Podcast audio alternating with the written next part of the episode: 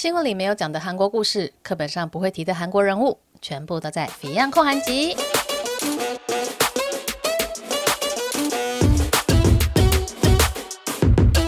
安妞，大家欢迎回到《Beyond 控韩集》这个 Podcast 的第三十六集。对，好像又很久没有录 podcast 了哦，真是不好意思。但是因为前几个礼拜呢，我有点感冒，所以呢，讲话都带有鼻音。我觉得那样子好像不太适合录 podcast，就是大家会听到一整集有鼻音的我。我觉得，诶，这个听觉感官上可能会不太舒服，所以我就没有录 podcast。但其实也是因为我就是很懒了，嗯，对。好，OK，然后这一集呢，我要来蹭一下热度。虽然说这个热度感觉已经烧了一阵子，它已经没有那么热了哦。但是因为还是有一些网友，哦，就是我在拍 YouTube 影片下面，他们有了一些留言，然后他就提了几个问题，我觉得，哎，好像还是可以稍微的讲一下哦，就是满足大家就是一些求知的 求知，自己都觉得很好笑，求知，这不就是八卦吗？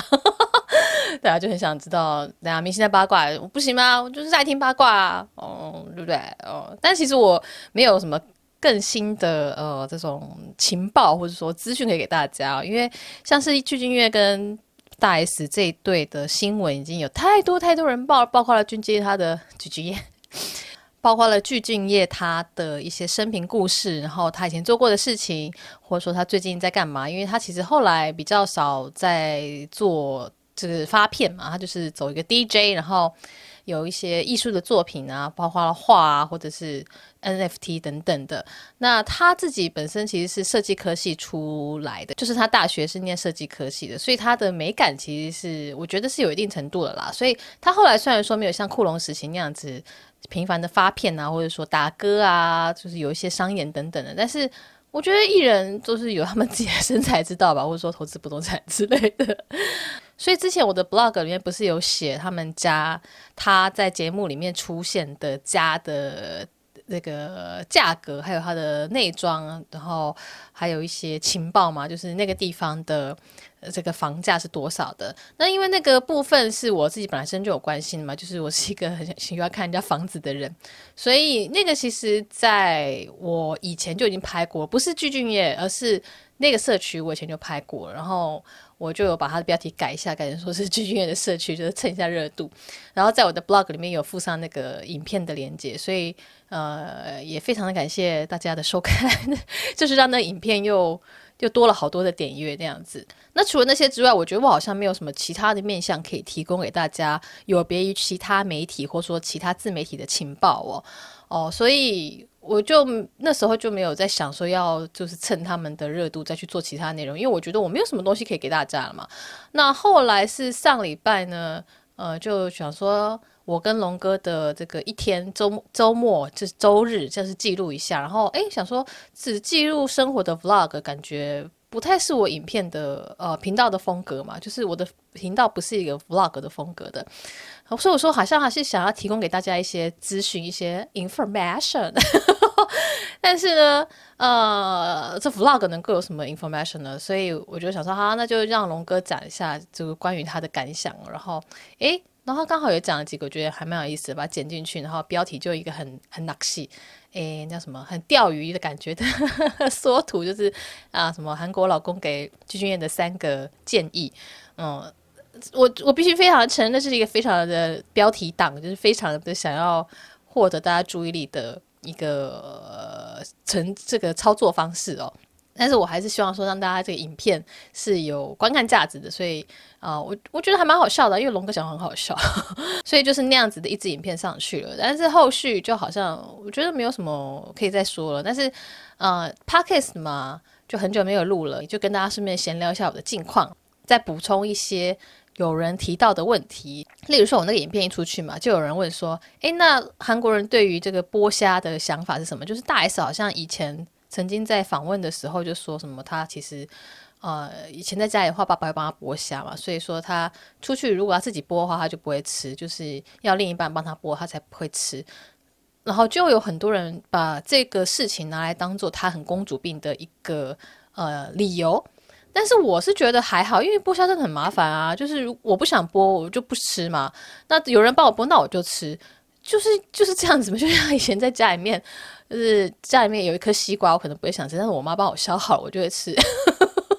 这是一样的概念啊，龙哥也是这样子啊。龙哥如果那个水果放在那边，他就不太会吃。但是如果我把它剥好，把它削好、切块，然后放在他面前，叉子递给他，他就会开始吃。我觉得是一样的道理，就是他没有特别想要做这件事，但是如果你帮他处理好前面的这些步骤的话，他就会吃。那 OK 啊。所以呢，我就问龙哥说：“哎哎，你对于这个台湾人？”看大 S 这个剥虾的事情，你有什么样的想法？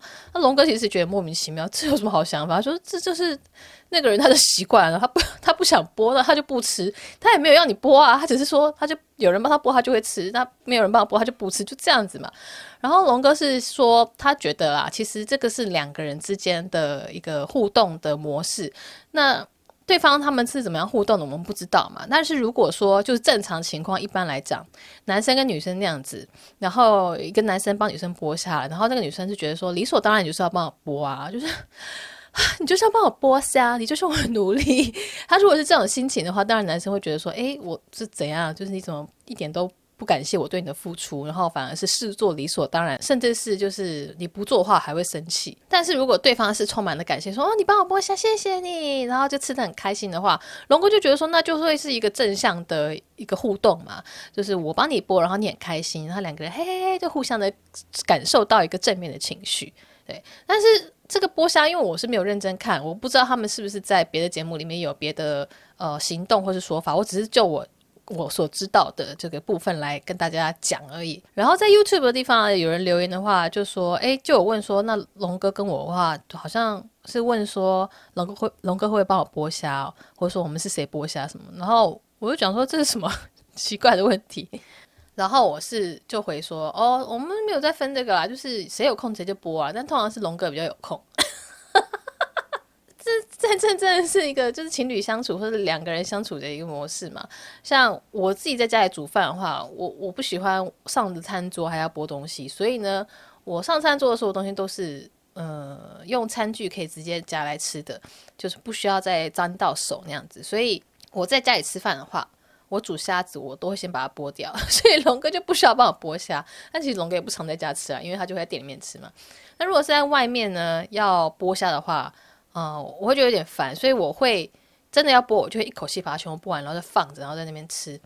然后呢，龙哥有时候会帮我剥，但是你知道，龙哥他其实对虾 子过敏，就是他吃虾或蟹他是会过敏的那种人。然后，呃，甚至他剥虾的时候，他那个手指头也会因为沾到那个虾子嘛，所以他也会有一点不舒服。但是呢，他还是会帮我剥。我我是不知道这件事情哦，是他。我问了他这个大 S 剥虾的事情之后，他才跟我说，其实他剥虾的时候他也会过敏。我想说，哇，你没有要吃，你只是剥也会过敏哦。对对对，然后他就说，但是他为了展现就是对老婆的爱，他还是会帮我剥。我想说啊，我根本不知道你剥虾会过敏的。我是想说，哦，剥虾谢谢，就是很开心，就我不用剥，但是我不知道他剥虾会过敏哎。那我觉得，因为我本身是一个吃货，就是我吃到好吃的东西，我就会很开心，然后我就会非常的幸福。就是食物对我来说是一个非常能够营造我幸福感的东西，所以呢，龙哥帮我剥好，然后我吃，我觉得好开心呢，我就会真的很开心，然后我就会说谢谢你什么的，就是我会给他一个很正面的反应。那对龙哥来说，他也会觉得说 OK，就是他觉得他的付出是有一个。呃，很被感谢啊，或者说很开心的一个情绪在的，那那就 OK 啦。所以其实不知道，不知道，不知道说大 S 跟他的另一半是怎么样相处的嘛？就是所以。哦，也不能说真的是评论说，哎呀，就是公主病，哎，她就是这样这样这样的，对不对？你也不知道大 S 其实私私底下其实超会撒娇之类的，也不一定啊，哦，对不对？那剥虾这件事情呢，就让我想到那个 Ganim 的这个争论了，就韩国前阵子很在讨论一个就是紫苏叶小菜的争论，就是紫苏叶呃的这个小菜呢，就是韩国它的一道传统的小菜哦。它就把很多紫苏叶叠在一起，然后呢会淋酱汁，然后就泡着，就是一个算是不算泡菜，但是就是腌制类的一个小菜哦。然后它味道就是咸咸，诶，每个家做法不一样，但是就是比较重口味的。然后就是很下饭，因为它就是重口味，然后就配白饭就可以配好几口嘛。就韩国的很多小菜都是走这个路线。那这个 Ganim 就是这个紫苏叶的这个争论呢，就是说。如果你跟女朋友还有女朋友的朋友一起吃饭，然后呢，因为那个紫苏叶它叠在一起的时候，它是很难撕开来的嘛，因为你就是你就想象说叶子它就粘在一起，那你要拿起一片叶子的时候，就是很容易下面那片叶子也是跟着一起夹起来。所以说，如果有要夹小菜，然后夹不起来的话，那朋友可能会帮个忙，是把下面那个拉住，那你就可以把一片叶子剥走。但是呢，这个问题就在于说，如果你是跟女朋友、跟朋友、女朋友的朋友一起吃饭的时候，有你的女朋友的朋友，好拗口，女朋友的朋友呢正在夹这个小菜，就他夹不起来，然后呢，你就去帮他把下面那片拉住，就这样子，这个行动。然后呢，韩国这阵子的争论就是说，那。女朋友会不会生气，或者说你会怎么想？就如果你是女生会怎么想啊？如果你是男生怎么想？你可不可以做这件事情，或者说你不应该做这件事情？怎样怎样怎样？然后就有很多的讨论。那很多人会说：“诶，不对呀，这是我朋友他拿不起紫苏叶，你为什么要那么注意他的行动？就是你为什么要在我面前注意别的女生夹不起叶子这件事情？你为什么要就是把注意力放在别的女生身上？”嗯。就是那个最近这一阵子讨论的那个紫苏叶的争论哦。然后我的想法呢是想说，哦，就就就帮啊，就是就人家拿不起来，哎，吃东西遇到这种状况很阿杂，不是帮一下？你知道我本身是一个吃货，我就是很在乎就吃的顺不顺利，或是好不好吃这件事情。我觉得说，哎，帮他夹 OK 啊，没什么没什么的。有些人就觉得不行啊，就是你明明是女朋友在你旁边，那你应该要。就是把注意力都放在女朋友身上，而不是说去注意他的朋友有什么需求嘛。那有些人是这样的想法，那我就觉得，哎，就是就是每个想法不一样吧。就是我的 boundary 可能就是不在不在这边，我觉得无所谓。然后龙哥就说他去看那个 Norman Mohani，就是刘在锡主持的那个中文就是玩什么好呢？那他这个节目里面呢，刘在锡就是跟一个心好像是心理学家有讲到吧。就是我我没有看，是龙哥转述的。然后心理学家就说，因为指尖就是我们的手指头的这个指尖部位夹筷子的这种手指头，它是比较细小精密的肌肉，所以它是需要有精神的集中度去操控你的指尖去做的。那你的这个筷子帮别的女生就是夹这个紫苏叶的话，等于是说，哎，你在你的女朋友面前呢，对别的女生就是。更加集中，就是你的集中精神度是放在别的女生身上的，所以说这样是不行的。然后他说：“哦，好好好，OK，OK，OK，OK，OK，好好，原来这个意思哦。如果你换一个角度想，就是剥虾这件事，就是如果我的男朋友或是我的老公帮别的女生剥虾，那我就会觉得有点怪了。哦，但是就是紫苏叶，我就觉得还好。” 对，就这样。哎，就是每个人的想法可能不一样吧。大家也可以留言说，哎，你们觉得紫苏叶还有这个剥虾，你们的想法会怎么样？就是，哎，老公帮别人夹紫苏叶，哎，还 OK。那帮别人别人夹剥虾，你也觉得还 OK？我你会不会这样觉得？就是你有可能会这样觉得嘛，对不对？就是每个人想法不一样。就像有些人觉得这个夹的紫苏叶不 OK 一样，对。这就是延伸出来，我就突然想到说，哎，前阵子韩国在讨论那个紫苏叶小菜的这个争论哦。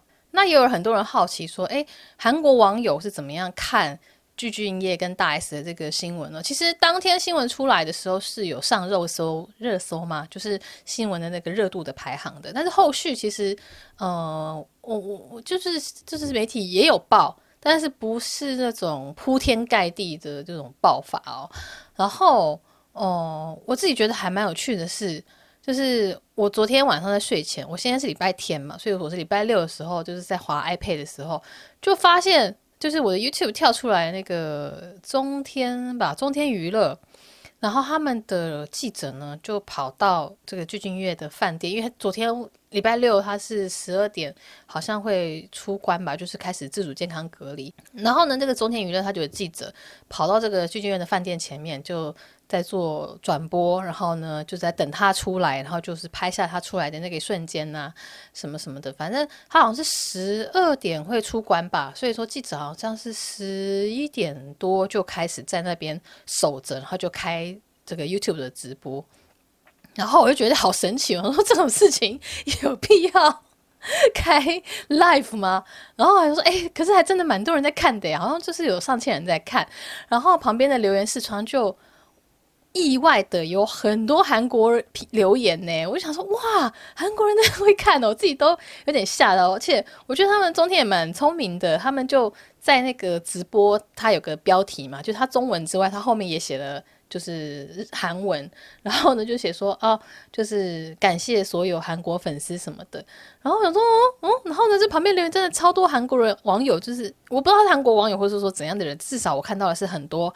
韩文留言嘛，但是不应该不台湾人不至于去打韩韩文留言吧，对不对？所以我就猜测他们应该是韩国人。然后呢，我觉得有些留言真的很好笑，就是那个记者的打扮比较，我看一下啊、因为那个记者的打扮啊，就是比较算是 business casual，他不是穿衬衫打领带，他是穿一件 T 恤，然后外面弄个格纹的西装外套哦，然后就是比较。跟韩国的记者形象比较有点不一样 然后就有韩国人就是说以赛克起家呀就是用一个很没有礼貌的口气说这小子是记者吗？然后我就觉得你看 就是这种网友真的是口百无禁忌就想讲什么就讲什么。然后还有人留言说是多无聊，是一个简体字的。我想说，可能是中国，或是说，嗯，哪些中文地区的网友。然后我想说，是多无聊啊！你也不是还在看，你一边说一边看，一边说那无聊，那你就自己也在看啊，对不对？然后还有一些留言是说什么哦，所以我那么也不呢，就是觉得说大 S 真的很漂亮。然后还有非常多网友就说哇，十二点出关的哇，这是在韩国，因为韩国跟台湾有时差，差一个小时嘛。然后就说哎，是韩国的。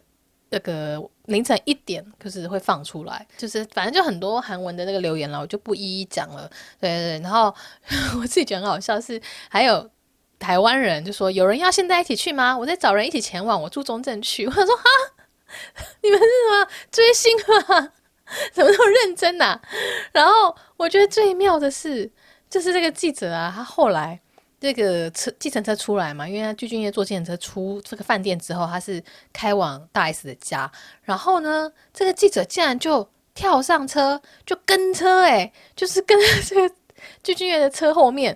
然后就一路就是跟跟跟到这个大 S 的家外面，然后就是有拍到这个车进去，然后呃人放下之后呢，这个司机又自己出来。那我就想说，哇，这个不是一般明星去开这个什么演唱会，然后呢演唱会结束之后，不是就会有人跟车吗？或者说，就从机场接机之后就跟着他，这不是私生饭的举动吗？然后现在是记者在在当私生饭吗？然后我就觉得。这这这就是新闻记者跟这个私生饭的界限，是不是？是不是？诶诶，就心中就默默的有点充满了疑惑，对不对？然后呢，这个直播呢，就还有人懂内，然后然后呢，就记者就还拿着这个手机去看留言，然后跟大家留言互动什么的。我说哇，现在记者都要当直播主嘞，就是当记者现在就是事情很多很杂哎。然后你要追新闻，你要挖内幕，然后你呃要整理这些文字，然后影像什么什么的，然后你还要跟观众互动。好啊，可能是因为我很久没有看台湾新闻了，因为我知道好像很多嗯、新闻台现在也是走比较 YouTube 化的感觉，所以就很多这种跟观众互动的情节，甚至还有一些比较有趣的这个动画什么的。对，但是我就是亲眼看到，还是觉得还蛮还蛮震惊的。嗯，对。然后讲到这个新闻的直播娱乐化哦，其实大小 S 他们以前在做娱乐百分百的时候，那时候刚好就是我高中的时候，然后我就超级爱看呢。你现在回去看他们的一些这个频道 YouTube 频道放出来的一些片段，我觉得还是很好笑诶，他们就是走得很前面的直播啊。就有天跟我一个记者的学长聊天，他就是说这个就是以前的直播啊，然后。我就看了一下他们一些直播的片段，就 哎，不是直播片段，我都搞混了。就是以前娱乐百分百的片段，我就觉得哇，其实小 S 的口才很好诶，或者说大 S 的反应也很好。就他们，你要想想看，他们等于是礼拜一到礼拜五每天都直播播新闻哦。然后呢，他们那时候才可能二十岁左右，十几二十岁哦，然后就可以把很多事情。或者说他们的委屈或他们的 私生活很有条理的分享给大家听，虽然说你你会觉得说，嗯，就是 只是在看新闻，为什么变成在讲你们的私生活？但是我那时候觉得好好看呢、然后现在想起来，那个就是最早的直播啊。然后观众要互动的时候，那时候没有网络，就是这些留言的视窗可以跳出来嘛，所以大家就会传真，然后他们就会看传真，然后马上的在镜头前面说这个传真的内容是什么，然后呢直接给予他们的回复。然后我觉得那个时候觉得好好看，那时候只能是一下课，然后。只娱乐百分百好像是六点还是五点吧，我忘记了。总之就是我下课回到家不久之后就是娱乐百分百，然后我就打开看，然后我妈就会觉得很不爽。我妈就说：“你这种什么乐色节目，你不要看这样啊，他们很三八哎，很无聊哎，你为什么要看这个？”但我那时候觉得好好看啊。所以我说，我觉得直播这件事情呢，其实一直以来都有这样子内容形式存在，只是以前是娱乐百分百，然后是现在是网络直播那样子。那虽然说 SOS 他们有很多的争议，然后有很多人不喜欢他们，或者说有很多人喜欢他们，就是很两极化。但是我觉得不可否认是，他们在掌控这个气氛，还有知道记者或者说观众喜欢听什么这件事情，他们是抓得很准的。然后他们在呃解释一件事情的时候，他们的这个逻辑顺序就是讲话。让人理解的这个语言能力，我觉得还是蛮高的。就是这部分呢，你看现在很多直播主，我都觉得他们口口才那么差，怎么好意思直播啊？对不起，对不对？对对对对对。所以说，回头去看娱乐百分百这些以前的片段，还是觉得哇，他们呃这个现场的反应是很厉害的。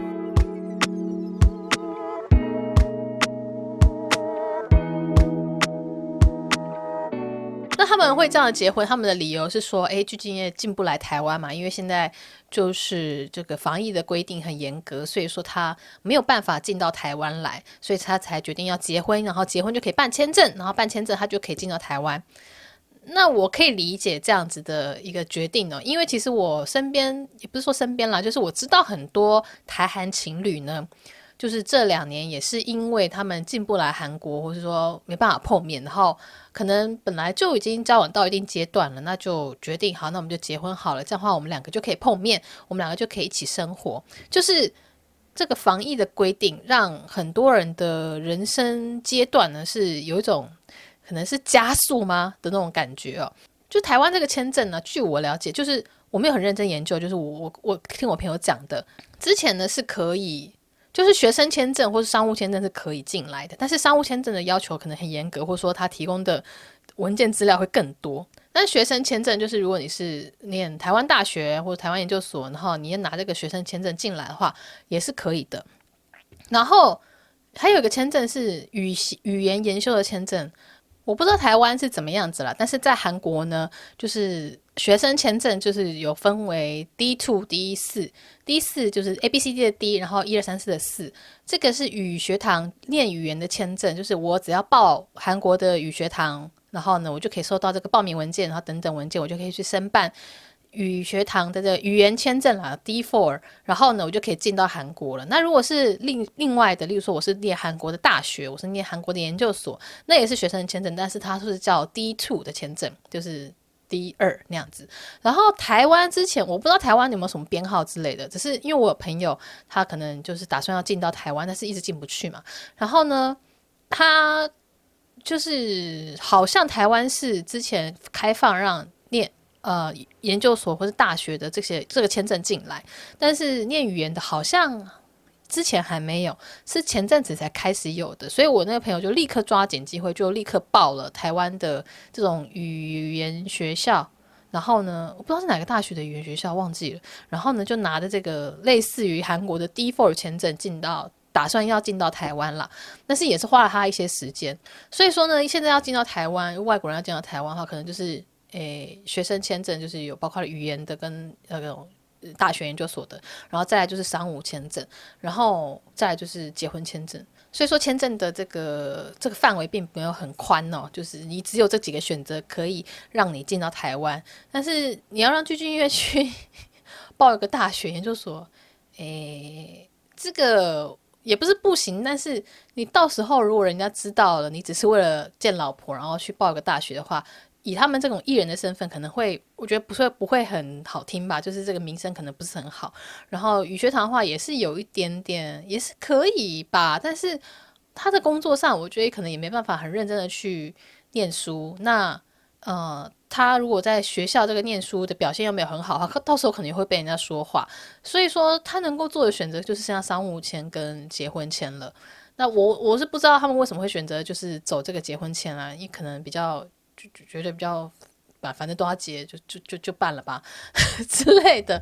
那这个签证的部分就是跟这个防疫的要求有关系吗？因为其实我昨天就看到。越南已经好像要在准备开放，其实韩国也是，就是大家现在看韩国确诊者的数量很多，然后怎么每天都几十万的，但是韩国已经慢慢慢慢在准备开放了，然后包括了集会的限制也逐渐的提高，从原本六个人到现在八个人，然后很多的规定其实是在慢慢的放宽了。然后越南那边呢，我看到也是说，哎，之后可能要准备慢慢放宽，就开放这种各种签证的申请，然后。入境的时候可能还是有十天的这种自主健康管理，但是至少他入境的签证这种限制是比以前更放松的。那但是越南其实还是每天有十几万的确诊者啊，甚至我刚刚 po 到，就是我前昨天 po 到 Instagram 的时候，就还有应该是在越南的版友吧，就跟我说，哦，昨天确诊者上了四十万。我想说，哇，就是跟韩国的状况有点像，就是明明确诊者你会感觉到说，诶，就是每天都增加那么多，那。但是政府还是决定要呃走一个开放路线。我觉得这个疫情哦，这个是从二零二零年开始，就是那个时候第一年，大家是想说，哎，要封国界，把这个病毒赶在自己的国境之外。然后到了现在，已经有点那种要共存，或者说，反正你再怎么挡下去都看不到尽头。那是不是要找一个方式跟他一起生存的一个方向？就是从二零二零年到现在，你看已经快三年了，我的妈！两年多了，两年多，但是已经就是，到底什么时候才看得到那个出口啊？然后呢，我每次都是在回留言的时候，或者说在跟大朋友聊天的时候说，哎，反正明年应该可以开放，明年应该可以开放。前年讲明年，去年又讲明年，明 今年又要讲明年，一直在讲明年。对，就是这样。好了好了，怎么又突然之间讲到疫情了？然后。好，回来讲这个爱情故事，就是就也有人很好奇，就是一直有一来都有留言问我说，我跟龙哥的爱情故事什么时候会讲？但是其实我 Podcast 前面已经讲过啦，就是我前面已经讲了，我看一下有几集啊，我好像讲了三集吧，我看一下，我看一下，对呀、啊，我讲了三集了耶，第三集是在一月三号讲的，就是如果去看我那个下载数哦，就是我的下载数的这个排名，第一名呢，大家知道是什么吗？第一名是鱿鱼游戏。就是五个韩国人才懂的梗啊，就那节下载是最高的。然后呢，第二名呢，就是我跟龙哥的恋爱故事。哇哦，好，讲到这样，第二名大家可能想说，OK OK，好了，就是你知道时事嘛，有第一名鱿鱼游戏是时事嘛，然后戏剧嘛，然后又是很多人看嘛，对啊，鱿鱼游戏真的是占了 Netflix 非常非常大的这个收视的这个这个这个一个影集哦。因为 Bloomberg 前阵子有发了一个就是对 Netflix 这个数据的分析，里面就鱿鱼游戏就直接图表化的呈现出它真的占了很多收视的这个吸引。就是，哎，我是不是又离题了？反正我之前在 Instagram 上面有就是 po 了这个 Bloomberg 的报道，就是它鱿鱼游戏的影响力真的非常非常非常的大，包括了影响到本 Podcast 的收听率。然后第二名我刚刚不是说是龙哥跟龙哥的恋爱故事嘛？然后第三名是什么？你怎么知道吗？第三名是我跟龙哥恋爱故事的第二集，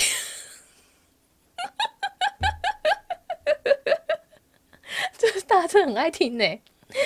然后我想说，OK OK，大家很爱听这个，我 OK。所以说上一次有夜配的时候，就是有一个很。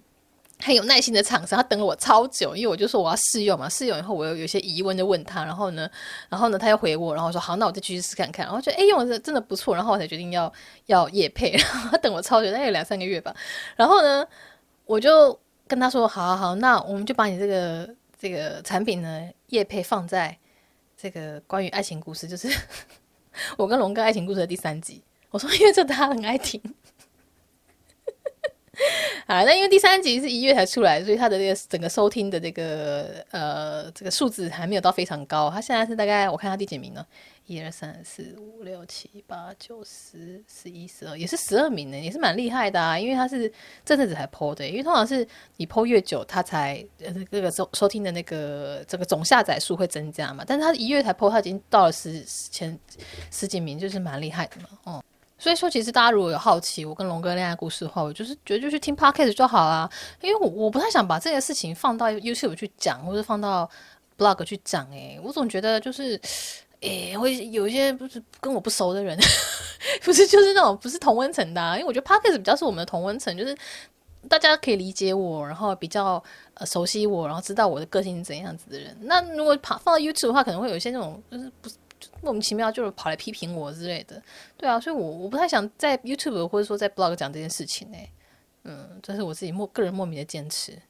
那就顺便也聊一下说哦，其实我们这种做内容的会有很多的。观众会说：“你可不可以做一集什么什么？你可不可以做一集什么什么？就是希望你去讲某一些主题。那他们当然不会说你给我做一集这个，不是这种语气啊，就说就是他说啊怎样可不可以做一集关于什么什么什么的？那其实我都有看。然后有一些人他提出的东西真的是我觉得有很有兴趣的，我就会把它记下来，想说好，我之后就是真的可以花时间研究一下来做。因为很多人提出来的主题并不是我本来就熟悉的东西，或者说他的这个群众太小。呃，第一就是。”这个我不熟悉的东西的话，我就要花时间去研究嘛。那我就要去看很多的新闻报道，然后看很多的影片。这种功课做下去通常都一整天的啦。然后做出来就一集可能才三十分钟那样子。我我是觉得还好，我不会觉得说这个投时间是浪费的。只是我说，一旦要做一个我不熟悉的主题的时候，我就是必须要投资这么多的时间去研究。然后我觉得这样才对得起所有听众嘛。那如果这个主题我觉得并没有很有趣，就是我。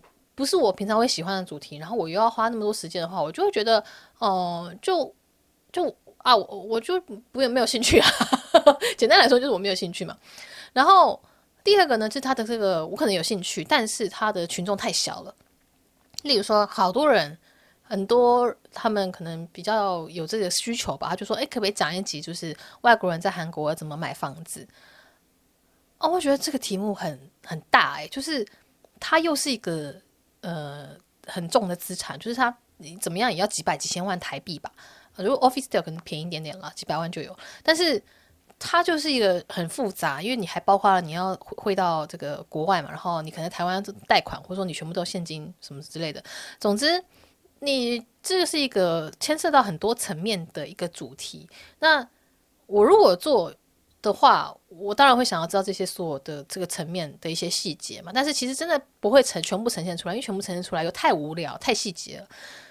总之，它就是一个很大的议题，然后又牵涉到很高额的金额。那如果有人看了以后又问我更多问题，那我我又觉得好像又有回答的义务。其实我没有回答的义务，但是我会把这个责任自己 放在自己的心上那种感觉哦。这是我要我的功课啦，就是其实很多留言我不需要那么把它放在心上的，但是有时候就是还是会难免的，就看到以后就会诶放在心上那样子。所以我觉得这个东西太严肃，就是太影响人生太大，就是一旦我讲错，我觉得我会影响到很多人。然后再来就是他的群众太小了，就是 有多少人是想要来韩国买不动产的？会很少嘛，因为你要一来你要有能力，二来你要有兴趣，就是你对韩国这个国家是抱有兴趣的。然后三来，我觉得他必须要是一个能够让大家赚到钱，因为很多人，嗯、呃，可能只是想要分配资产，或者说他想要投资赚钱。因为如果你是抱着一个投资的心态来讲的话，其实我觉得，嗯、有其他国家有更好的案子，或者是更好的投资标的呀、啊，就是何必要投来韩国呢？就他的韩国的这个吸引力有那么高吗？对，我也不敢就是放大话说什么啊，韩国这个又不一定赚钱，你你干嘛来韩国？对对对，我不敢这样讲啊，我不敢啊，因为我不确定其他国家的那种房地产投资的状况嘛，所以一一旦要讲说韩国怎么样的话，就是你要跟别的国家比较，你才能够下这个判断啊。但是我对其他国家的东西又不熟啊，所以嗯、呃，例如说可能来个五六趴的这种这个年年获利，这都是很很高吗？没有没有算非常高，就是一般般啊。所以说，那何必要硬要投到韩国来了？你去买个 ETF 不是也比较好吗？对，所以这个关于做内容或者说挑主题的时候，我真的觉得有我自己很多的考量啦。那我之前看放火的频道，你知道，就是以前很有名的那什么圣结石、放火尊，还有小玉。那小玉是坐牢了，然后圣结石现在不太做 YouTube 了嘛。但是放火跟尊还是一直有在做 YouTube，然后。前阵子我的一个朋友，他也是在经纪公司工作的，然后他是比较做内容那方面的这个这个对接窗口啦。然后呢，他就推荐了一个放火的影片，就是他在直播的时候讲到关于做 YouTube 这件事情嘛。那我以前是没有很喜欢看放火的这种内容，我觉得他们就是一些小屁孩啊。但是我那天看了，会觉得哇，他其实把一些事情看得还蛮透彻的。就是毕竟他有经历过这个高峰，然后他也曾经非常的有人气过，所以他有他的一些想法。我觉得。对于这个产业的想法，有时候我觉得他看的反而比我更多嘛，因为毕竟他是走过一个巅峰的一个男子。然后虽然说他讲话真的是很小屁孩，但是我觉得还蛮好笑的。然后呢，他就讲到说做这种内容啊，他说我们做这行的，你永远都会有很多新的题材，很多想法想要做的，就是我们不缺题材啊。然后呢，他也说不需要观众的建议，我也非常认同这件事情。有时候我会说，诶，就有两个主题，你们会比较想要先看哪一个？但是呢，我不太会把。这个要做什么题材这件事丢给观众来回答，因为我觉得观众不会比我们理解，就是大家想看什么。有些观众他觉得说，啊，我觉得大家会想要看这个，但是呢，是他在做内容还是我们在做内容？是我们在做内容嘛？所以我觉得我并不是否定说观众的想法不 OK，我是说我不会主动去询问说你们想要看什么，因为我觉得我我我要想要看什么。然后呢，我自己喜欢什么，我就做出来。那这是我的热情所在。那喜欢的人他就看，不喜欢的人他不看。那那也没办法啊，因为持续做内容这件事情，除了你要找到一个能够充满点阅的主题，让你获得数字上的成就感，同时之间也是必须要有我喜欢的主题。那就算这个东西它没有获得很好的点阅，但是我也获得了满足的成就感，这是心内心理的满足。所以在这两个。满足的点上，一个是数字的满足感，一个是我内心的成就感。这两个东西，我可能没办法在一个影片里面完成。就是，嗯，这个数数量是很少的。例如说，哦。东大门那个追货大叔那支片，那个真的是我自己心里的成就感也满足了。然后电影院上它也呈现得很漂亮，那这是很棒的一个例子。但很多时候，嗯、它并不是一个可以满足两个面向的一个主题。那我觉得也没办法，就跳着做啊。有时候做一个这个点阅高的，有时候做一个就是我喜欢的，对，那就希望我喜欢的能够满足点阅。但是有时候它就是没办法嘛，那也没办法，对不对？所以我会看到很多人会去说，哎，大家想看什么，然后就问。他的观众，我觉得我这这件事情我是完全不会做的，因为我觉得这是我的专业。然后呢，我可能会有一些排序，例如说我先放这个，或是放这个，我都会问观众说：你们的你们会想要先看哪个？这个我会问，我会给他们选择题，但是呢，我不会给他们应用题，这种感觉啦。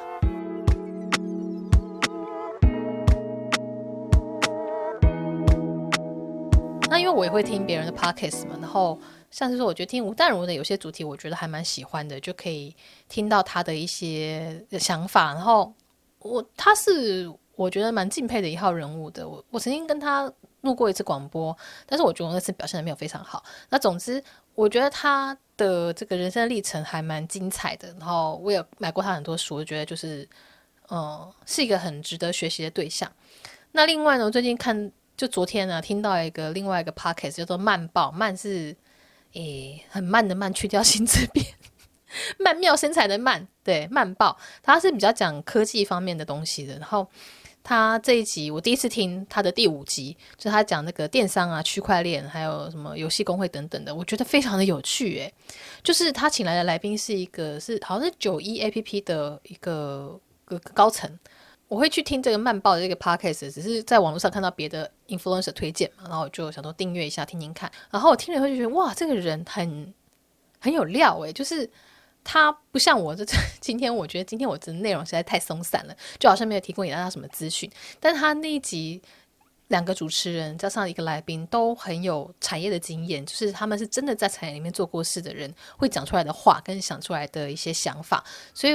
那集我听到一半，我就觉得天哪，太好听了，然后就推荐给我好几个朋友，然后还就是上传到我的 Instagram 去推荐他们，推荐大家去听，因为真的，嗯，我觉得还蛮厉害的。那大家也可以去找来听听看，它叫慢报 Manny's Newsletter，然后是两个人，一男一女在主持的，我觉得很好听。那其实我还有准备别的内容啦，像是说我在想讲这个龙哥他做生意最近遇到的一些。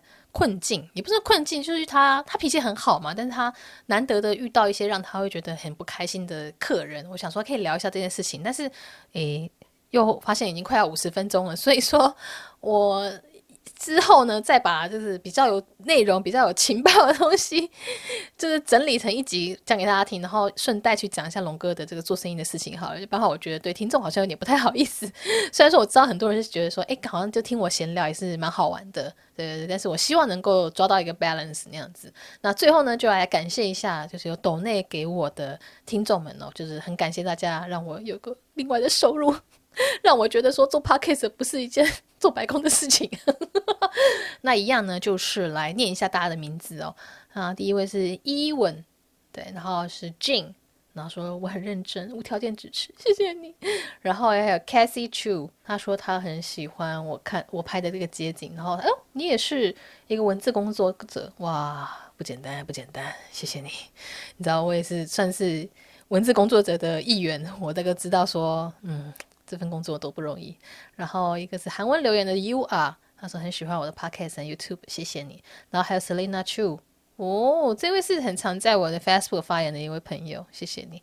然后有金环，然后一样最爱热拿铁的粉丝，他说喜欢偶尔跟 Fion 闲聊起来的 Fion，我这期超闲聊的耶，真真希望你喜欢。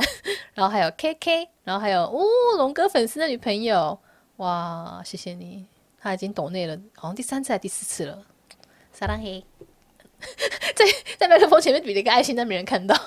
然后是 Len，然后还有佩欣，然后是哎呦我的青梅竹马竟然，哇谢谢你哦，谢谢你的留言。好的，哎，好想要跟大家见面哦。回台湾的时候赶快来开同学会吧。然后 Fanny，还有富富，还有 Aking。Aki 是不是很常在 YouTube，就是在那个那个 Instagram 跟我留言呢、啊？这个名字好熟。然后新入坑的匿名支持者，然后还有 Alan，还有 Flora，然后 Mickey。哦，他说是开车通勤的时候听，然后现在是生完小孩深夜急难的时候可以听。啊，谢谢你们，就是愿意让我陪伴你们的一些生活。然后大家也是很喜欢我的片尾的那个街景跟音乐，因为，挑那个音乐真的是很花时间。然后我之前很喜欢用 Sarah Khan 她的音乐，因为她的歌我觉得是一个抒情又不会伤悲的歌。因为我觉得很多欧美的人呢、他们做抒情的歌的时候都会有种伤悲的感觉，不然就是有点节奏的时候又太嗨，就是。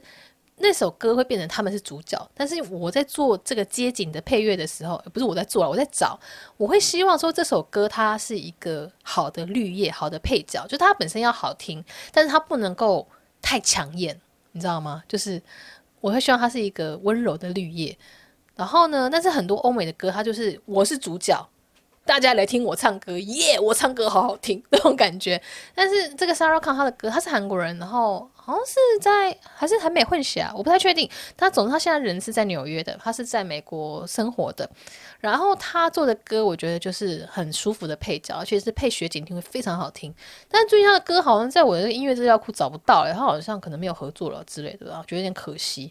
总之大家。他的其他平台应该还会继续更新啊，就是说 Spotify 应该还是有他的歌，所以大家可以去听他的歌。但是我的影片可能就以后就用不到他的歌了，觉得啊有点可惜。对对对，但是我最近又找到别的这个觉得还蛮好的歌手，然后他还有三首歌我可以用，想说啊之后呢别的片尾要继续用那个我新找到歌手的歌，嗯，哦 又扯远了。然后接下来是刚刚，然后还有 Angel Chen，嗯，World Vegan World Peace 他的留言。